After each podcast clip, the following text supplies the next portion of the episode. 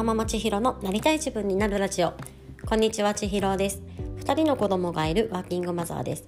このラジオはあなたの夢や目標なりたい自分への道のりを応援し一緒に成長していくそんなラジオです、えー、今日は2月12日金曜日ですね。はい皆さんはいかがお過ごしでしょうか、えー、金曜日ということで、えー、皆さん1週間お疲れ様でした、えー、間に祝日があったからちょっとなんか今日調子狂う感じだった方も多かったんじゃないかなと思います、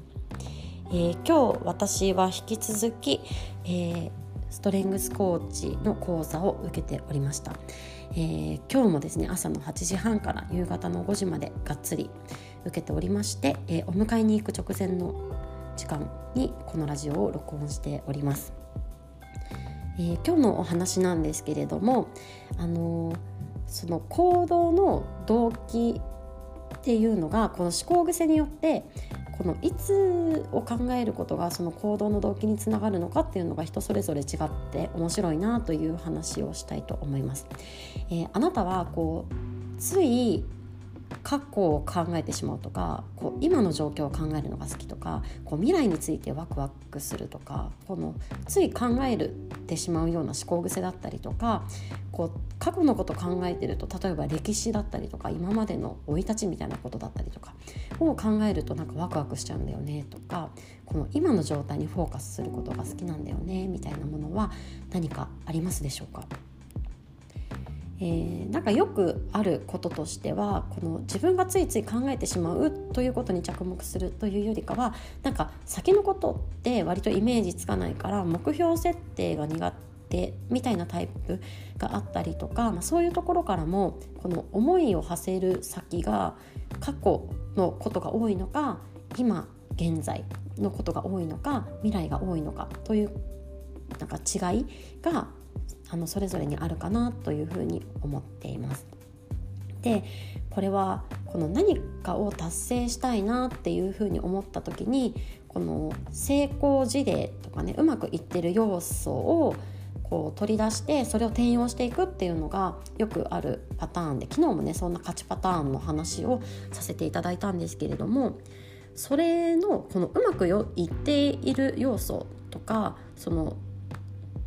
うまくいっているというイメージをどこから取ってくるのかというのがその思考癖によって向き不向きがあるなというお話なんですね。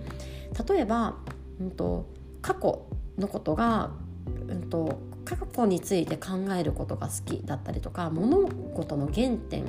にこう立ち戻りたいとかこう歴史的なねそういう知識が好きとかっていう方はやっぱりねこの昔の成功体験っていうのを今に転用するというのが一番スムーズにいきやすいというふうに思いますし今現在を考えるのが好き。こう今にフォーカスをしやすいという方はこの今をどうやって積み上げていくのかとか、まあ、直近でうまくいった事例をこう取り出していくのがベストになりやすいですし私はねこの未来志向を持っていましてこう未来を考えることにすごくドキドキワクワクするタイプになるんですけれどもその場合はこのどういう状態になりたいかっていう未来の理想の状態をこう明確にしていくことにものすごくこう楽しみを見出したりとかこうスムーズにイメージしやすいというのがあります。これは具体的な事例に当てはめますと例えばその1 0キロ太っちゃったから1 0キロ痩せたいんですっていう例えばまあちょっと現実的かは分かんないんですけど1年後に1 0キロ痩せたいっていうようなこの達成したい目標があった時にその過去ですね昔をたどるのが好きとかねそういうところに思考が向くという方は例えば昔痩せてた時にはどんなライフスタイルだったのかみたいなことだったり今まででこの自分がベストだった状態ってどういう状態だったのかっていうことをこう掘り下げていくことでこう何をすることでこの1 0キロ痩せようかっていうところにねたどり着きやすくなると思いますし今現在にフォーカスをするタイプの方だと今何を続けることで何を積み上げていくことで今後の1 0キロマイナスすることにつながっていくのかだったり、まあ、ちょっとでも良くしていくために今何ができるのかというところにえーと、焦点を当てて考えていくことがこのやりやすいやり方かなと思います。私の場合は、まあ、未来志向ですね。の場合は例えばね1 0キロ痩せた先にどんな未来が待ってるかっていうその理想の状態を明確にすること。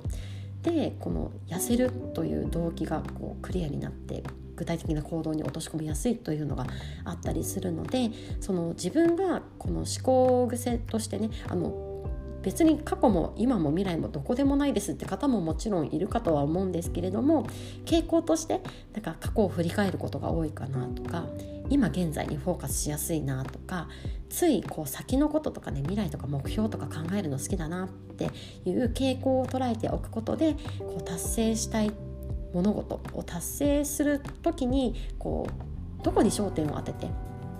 目標を掘り下げるのかっていうところがクリアになっていくのかなというふうに思います。というわけで今日は、えー、何かを達成したい時に過去現在未来どこのこのイメージを抽出して、えー、目標達成につなげていくのかというお話をさせていただきました。えー、今日も頭がものすごくいっぱいで